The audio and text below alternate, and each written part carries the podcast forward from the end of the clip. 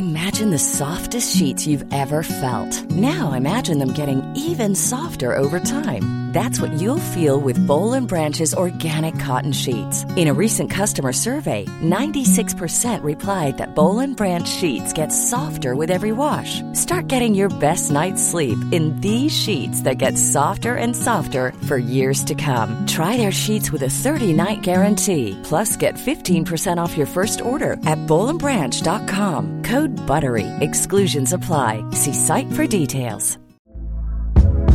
Hey there, it's Michelle Norris. I'm host of a podcast called Your Mama's Kitchen. When I travel, I'm usually looking for a way to find a taste of home when I'm not at home. And one of the things I love to do when I am at home is entertain. And Airbnb allows me to do that. When I was in California recently, I rented a house that had a great kitchen. And when we were sitting around the table, we're all thinking, we're in someone else's house. Someone could be in all of our homes as well. If you have a home, but you're not always at home, you have an Airbnb. Your home might be worth more than you think. Find out how much at airbnb.com/slash host.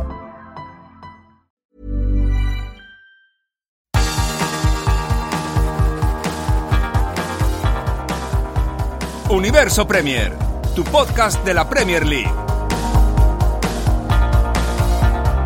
Con Álvaro Romeo y Leo Bachanian.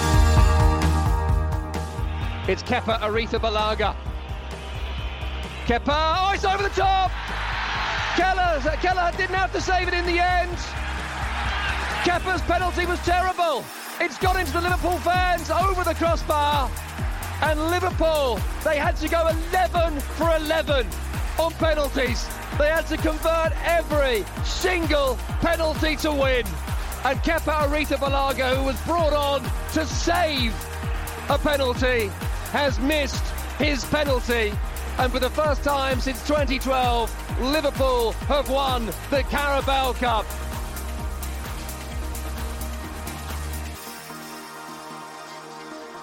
Hola, ¿qué tal? Bienvenidos a Universo Premier. Hoy tenemos un programa especial sobre la final de la Carabao Cup, con victoria para el Liverpool en la tanda de penaltis.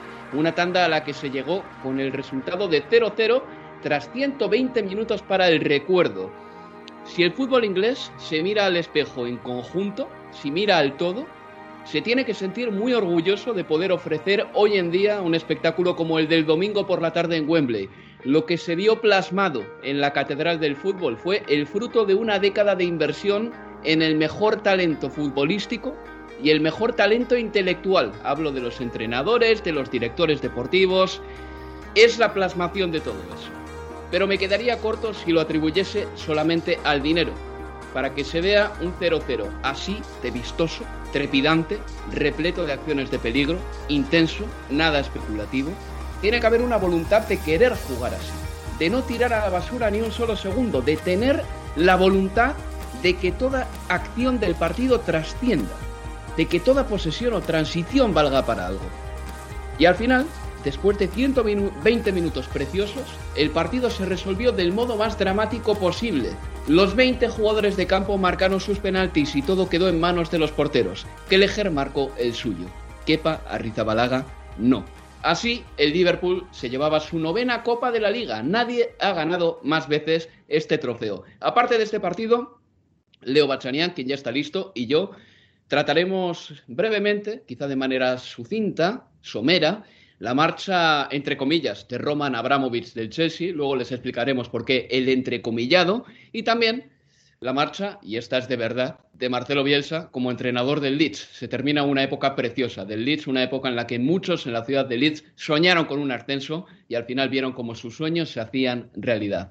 Pero la racha en el mes de febrero del Leeds era como para tomar decisiones seguramente y Radrichani y Víctor Horta decidieron que el momento de Marcelo Bielsa en el Leeds había terminado. Como he dicho anteriormente, tengo a mi lado a Leo Bachanian para hablar de todos estos temas. Leo Bachanian, cómo tienes las palpitaciones todavía después de la final de la Carabao Cup. Qué partido más bonito, ¿eh? ¿Qué tal Álvaro? Sí, realmente espectacular. Sinceramente fue, fue un goce, fue una, una final maravillosa desde, desde todo punto de vista, porque el escenario fue en Wembley abarrotado como siempre que se trata de una final, eh, porque cientos de, de hinchas del Chelsea también demostraron que eh, a ver, que la dignidad humana o, el amor por los colores de tu club y los valores que querés que tu club representa están muy por encima también de cualquier persona que tenga eh, las llaves de la, de la, institución de manera circunstancial, eh, porque él nunca caminará solo de Liverpool. Anoche también significó, creo que bastante más que el himno de, de un club de fútbol. fue una final maravillosa porque tuvo una intensidad, pero es que alucinante, Álvaro, porque tuvo también una calidad técnica individual propia de, de la élite de, de, este deporte, porque si no, eh, ¿cómo se explica la tajada de, de Mendy sobre Sadio Mané en la primera parte? Eh, ¿Qué decir de Havertz y, y, de Luis Díaz que jugaron un partido descomunal? ¿Cuántos no look pass hizo Luis Díaz? Es que perdí la cuenta en un momento. Recuerdo, jugada... recuerdo dos como mínimo, pero por lo que tú me dices, Leo, eh, tú tienes en la retina bastantes más, ¿no? Sí, yo creo que por lo menos, eh, sí, tres o cuatro. Y el que más, la jugada que le hace a, a Rhys James sobre un costado, tirándosela por encima y jugando para Mané con un look pass es, es tremendo. Un vago. Eh, no, no, es casi como que leía un tweet ¿no? que decía, bueno, Luis Díaz, ya sabemos, ya, ya entendimos que venís de Sudamérica, ¿no? Después de, de una serie de, de, de, no look pass de, de ayer. Eh, ¿Qué decir de los golazos en, en, la tanda de penales? Porque fueron golazos muchas de las ejecuciones. ¿Con eh, cuál fue... te quedas, Leo? ¿Con cuál te quedas? Porque, porque, porque para mí hay uno que destaca un poquito más sobre el resto, ¿eh? pero bueno, sí, sí. Yo te Van digo el de Van Dyke. Van Dyke y, y, Trent, los dos. El Trent también, eh, pesa la, la, cara interna de la red tremendo. Sí. Eh, hablamos de una final, o te hablo de una final maravillosa porque, porque tuvo emoción, cuatro goles anulados, cuatro. Una final con no solo emoción, eh, sino tensión realmente enorme. Un, un sub y baja emocional eh, hasta para los neutrales. Y al final termina siendo también, creo que el corolario de una final maravillosa porque el arco narrativo de, de la definición es con un quepa malogrando, malogrando el último penal que quizás termina siendo, aunque injusto con él, la, la frutilla del postre para un 0 a 0 que, que queda para la historia, sinceramente. Leo, eh, si tú, por ejemplo, tienes un portero única y exclusivamente para una tanda de penaltis, porque Kepa salió en el minuto 129 para esa tanda. De hecho, cuando salió yo recé en parte porque Kepa no tuviese ante sí que detener una ocasión del Liverpool, porque estaba tan frío que decía, es que puede que Kepa eh, no esté ahora mismo en condiciones de detener un disparo del Liverpool, ¿no? Al final se llegó la tanda de penaltis, Kepa siguió calentando antes de la tanda, pero yo creo que esto que a Thomas Tuchel le ha salido bien en otras ocasiones, lo de poner a Kepa solo para una tanda de penaltis, tampoco podemos establecer conclusiones definitivas cuando salga bien o cuando salga mal. Creo que es una decisión personal de los entrenadores. Yo todavía no tengo claro si es una buena decisión o una mala decisión utilizar a un portero para una tanda de penaltis en concreto, pero no durante el partido. Imagino que cuando haya, pues no sé, un muestrario de 150 o 200 partidos podremos saber si es lo que hay que hacer o no, pero cuando un entrenador pone un portero ahí, le sitúa directamente en el disparadero, porque todos, desde ese momento, eh, le vamos a criticar si es que su equipo no termina ganando el partido. Sí, absolutamente. Y la culpa también de todo esto la tiene Luis Van Gaal en el Mundial 2014. Yo creo que él inició con, eh, con Tim Krul ingresando por, por Siles en eh, eh, cuestiones como la que terminamos viendo anoche. Y, y, es verdad que sí coincido que aumenta en parte no solo el foco, pero también la presión, creo yo, ¿no? Con, eh, con el futbolista, en este caso para, para Kepa, que ya no solo a la hora de patear tenía la presión de tener que convertir, sino también la presión de saber que no había parado ninguno antes y que si erraba se terminaba la historia, como finalmente sucedió. Ahora, esto eh, manda al infierno a, a Thomas Tuchel, no, para nada, de ninguna manera. Yo escuchaba a Klopp también eh, eh, analizando su decisión de respetar el lugar de, de Kelleher en la final y, él hablaba, y, y, abro comillas porque es el textual, dice que incluso en el fútbol profesional debería haber espacio para el sentimiento. Soy dos cosas, un entrenador profesional y un ser humano. Y el ser humano ganó, dijo para explicar su decisión de jugar con Kelleher. Y del otro lado, Tuchel decidió jugar con quien es eh, probablemente hoy del si no es el, de lo, el mejor arquero del mundo, que pasa más por gusto, está entre los tres mejores arqueros del mundo. Es muy difícil, digo, caerle a Tuchel por la decisión de no querer jugar con, con, con Kepa, más allá del costado emocional que, por ejemplo, ponía en cuestión uh, en Klopp. Y, y, insisto, no quiero hacer una valoración moral, ni quiere decir que Tuchel va al infierno y, y Klopp al cielo por la decisión de anoche, pero sí consigo con vos que, bueno, este, el ojo de la tormenta queda puesto en Kepa a partir también de, de la decisión, y eso sí es responsabilidad del entrenador, en este caso Tuchel. Así es. Bueno, en el segundo bloque vamos a hablar de los jugadores y del resto del partido, pero antes de irnos a la primera publicidad me gustaría hacer una parte sobre Stuart Altwell del colegiado, porque muchas veces criticamos al colegiado, no nosotros especialmente, creo yo, que hemos sido muy benevolentes siempre con los árbitros, pero sí que es verdad que el árbitro siempre se termina hablando de él cuando hace un mal partido, pero en este caso creo que Stuart Altwell estuvo bien. Hubo una acción, eso sí, polémica en el minuto 60 entre Keita y Chalobá, con un golpetazo tremendo sobre Chalobá, además cerca de sus partes nobles. El árbitro dijo que no fue nada, continuó el partido pese a revisar esa acción. Y me parece que estuvo hasta bien, porque ambos jugadores fueron con todo a por un balón y hubiese sido injusto que uno hubiese sido expulsado por encima de otro. Pero es la tipicación que si termina en tarjeta roja tampoco nos llevamos las manos a la cabeza.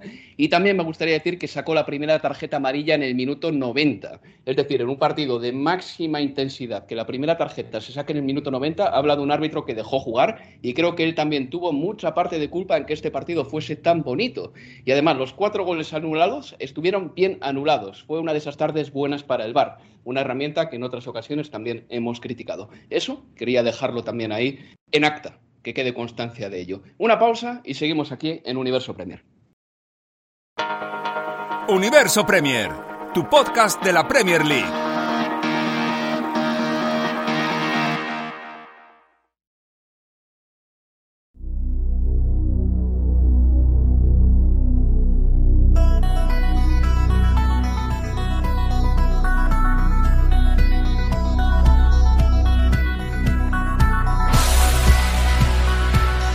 En Universo Premier. Continuamos en Universo Premier. Es momento de hablar en concreto de las acciones del partido.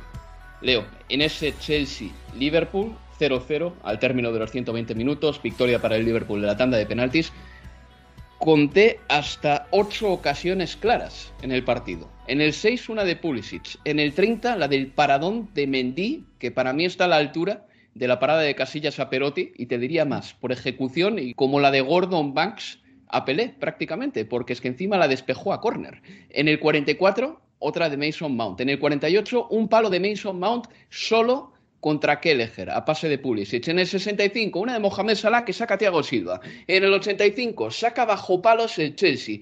En el 90, saque de córner, Virgil van Dijk, el hombre al que buscaban todos los del Liverpool, gana un salto a cabeza, remata a puerta y Mendy hace una parada espectacular tirándose abajo hacia su izquierda. Y en el 94, Lukaku tuvo una también, así con un remate con la espuela prácticamente que sacó Kelleher.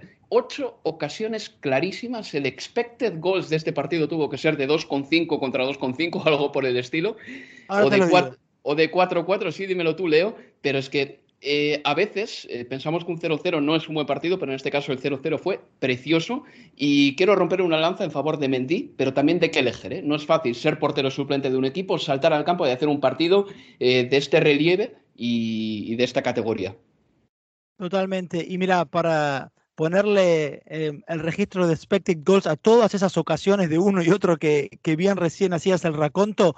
Para el Chelsea fue de 1.84, mientras que para Liverpool 2.41. Y no estamos o no se tiene en cuenta en este registro de goles esperados los cuatro goles anulados por el VAR, con lo cual te estamos hablando de un partido que debiera haber terminado por lo menos en empate 2 a 2 sin contar esos cuatro goles anulados, tres eh, en contra del Chelsea y uno en contra de, del Liverpool.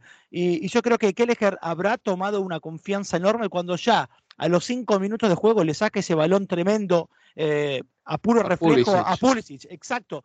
Y por eso también, y sin querer volver a, a la cuestión de para al final del día, digo, es Kepa mucho más responsable que Pulisic o que Mason Mount, si querés, en la derrota. Por eso creo que, insisto, termina siendo, si querés, eh, injusto si hoy se pone mucho el foco en, eh, que Kepa terminó errando aquel penal. Pero bueno, regresando a, esto, el nivel de situaciones de, peligro que hubo, a mí me, pone, la verdad que no, no había registrado esta cuestión de que la única amarilla fue eh, ya llegando al minuto 90, en un partido que tuvo esa intensidad, que se corrió tanto. Y por eso yo creo que este Chelsea, que en esta temporada le hemos visto en algunos partidos ser demasiado, creo yo, conservador para lo que tiene, me refiero a, ciertos dibujos que en algunos partidos eligió Tuchel, ayer, demostrar que, ayer demostró que en estos partidos grandes está para jugar de esta forma y que al final que no haya ganado, sí, termina siendo una anécdota porque, bueno, es una ejecución de un último penal o que no estuvieron finos en la definición o que el VAR eh, fue demasiado exquisito en sus decisiones pero me parece que de acá lo que se viene, de lo que resta de temporada, es para que ambos entrenadores o ambos hinchas estén más que conformes. Y para el Liverpool, Álvaro, la chance finalmente de poder festejar un trofeo con su gente, porque recordemos que la Premier no lo pudieron festejar con su gente como querían. Sí. Eh, creo que a Jürgen Klopp lo único que le faltaba a Leo era una noche gloriosa en Wembley y ya la tiene ya la tiene, porque en Inglaterra no había tenido ninguna todavía y además es que Wembley ya había sido precisamente el escenario de varias de sus peores pesadillas, ¿no? Como por ejemplo la pérdida de la final de la Liga de Campeones con el Borussia de Dortmund o también la final de la Copa de la Liga en 2016. Imagino que lo del Dortmund le dolería bastante más. Eh, pero bueno, Leo, así por tus palabras concluyo, y creo que estamos de acuerdo, ¿eh? que este partido no deja eh, baqueteado, dolido, mm, debilitado a ninguno de los dos equipos, si acaso refuerza a ambos de cara al resto de la temporada. Sí, sí, sí, por eso yo creo que cuando Tuchel, y volviendo a cuestiones que se dijeron después del partido, contó que llegó al vestuario y dijo a sus futbolistas que no, ninguno tenía que, tardar demasiado en dormirse anoche ni, ni reclamarse nada. Yo creo que, tiene razón y por eso creo que de acá lo que viene, más allá de, la derrota y que es una final y es una copa doméstica, que bien le hubiera gustado levantar al Chelsea también me parece que, por el contrario, más que ser un bajón, debiera ser un, momento para decir, bueno, mira lo que hicimos en una final y ante un equipo como el Liverpool, la élite del fútbol de Inglaterra, que también somos parte, bueno, lo que puede venir de aquí en adelante tiene que estar a, esa altura. Y dos apreciaciones más antes de pasar página. En primer lugar, el quinto penalti lo tiraron Jorginho y Salah, seguramente los mejores tiradores de Liverpool y Chelsea. Eh, Salah parece que no ha aprendido nada de la Copa de África, pero bueno, eh, así lo planean los equipos y hay que decir que al final ganó el Liverpool y punto, y ya está. Y otra cosa más que me parece importante, de cara a la carrera por el título, el Liverpool tiene, el Liverpool tiene de repente una fiera más arriba que Luis Díaz, que unos podríamos pensar, ¿no? En un momento dado, y por qué no, de manera legítima, que igual le costaba un poquito la adaptación a la Premier League, no. Luis Díaz se ha adaptado desde el día número uno. Y de repente el Liverpool tiene a cuatro jugadores más Diego Llota, cinco, ¿no? Firmino, Salah, Mané, eh, Luis Díaz y Diego Llota para pelear por el título de liga. Y es que los cinco tienen un peligro tremendo. Sobre todo cuatro de ellos porque Firmino este año está un poquito más bajito. Sí, absolutamente. A mí lo, de, lo del colombiano, Abro, no deja de, sorprender, sinceramente. Es que parece que hubiera llevado toda la vida en este equipo. El mismo impacto de Diogo Jota cuando le tocó llegar de, Wolverhampton, que fue instantáneo. Bueno, lo mismo sucede con, con el exfutbolista de, de Loporto, que ayer fue una de las figuras realmente y un placer verlo jugar en, un escenario como Wembley y, y, en una final. Por eso sí creo que, bueno, bien para vos. Yo insisto, fuiste el que cuando yo por lo menos te decía, no, acá no va a haber carrera por el título, vos decías, no, Liverpool sí puede estar en la carrera por el título. Bueno, está todo abierto en Premier y además con la, posibilidad de, de Liverpool, porque como vos decís, cuenta con, con, estas opciones en, eh, en, ataque. Bueno, pues pasamos a mm, la noche del sábado, unas 12, eh, 16 horas antes del partido de esa final en Wembley, el Chelsea publicó un comunicado que decía lo siguiente. Era un mensaje de Roman Abramovich, el dueño del club. Durante los casi 20 años que llevo como dueño del Chelsea, siempre he visto mi rol como un custodio del club, cuyo trabajo es asegurarse de que tenemos tanto éxito como hemos tenido y también de que construimos de cara al futuro. A la vez que jugamos un rol eh, positivo en nuestras comunidades.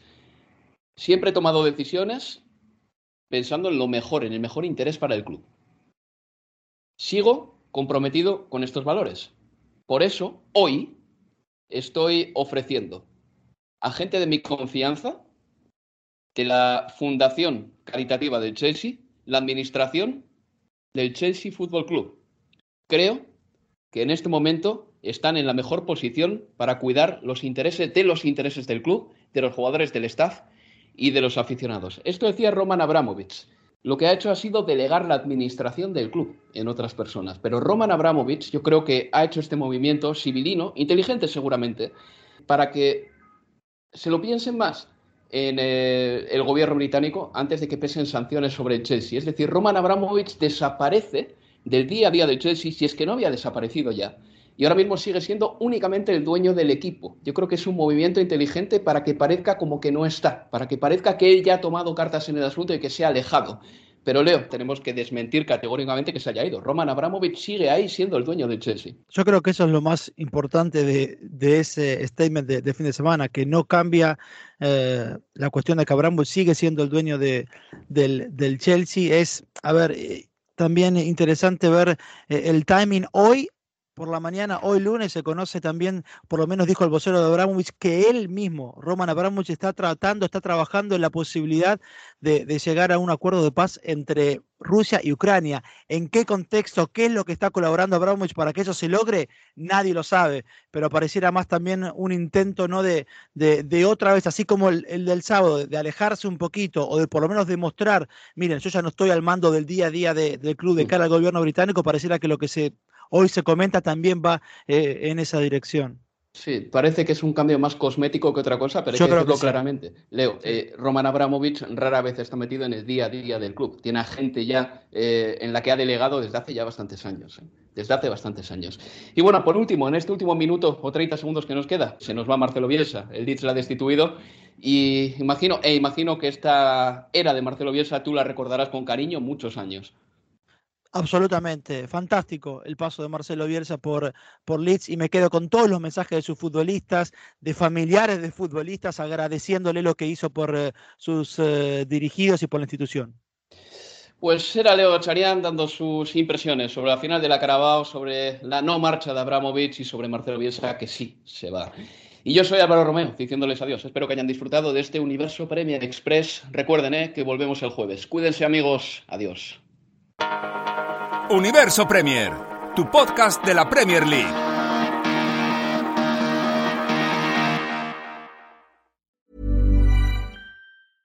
Imagine the softest sheets you've ever felt. Now imagine them getting even softer over time. That's what you'll feel with Bowl and Branch's organic cotton sheets. In a recent customer survey, 96% replied that Bowl and Branch sheets get softer with every wash. Start getting your best night's sleep in these sheets that get softer and softer for years to come. Try their sheets with a 30-night guarantee. Plus, get 15% off your first order at bowlandbranch.com. Code BUTTERY. Exclusions apply. See site for details.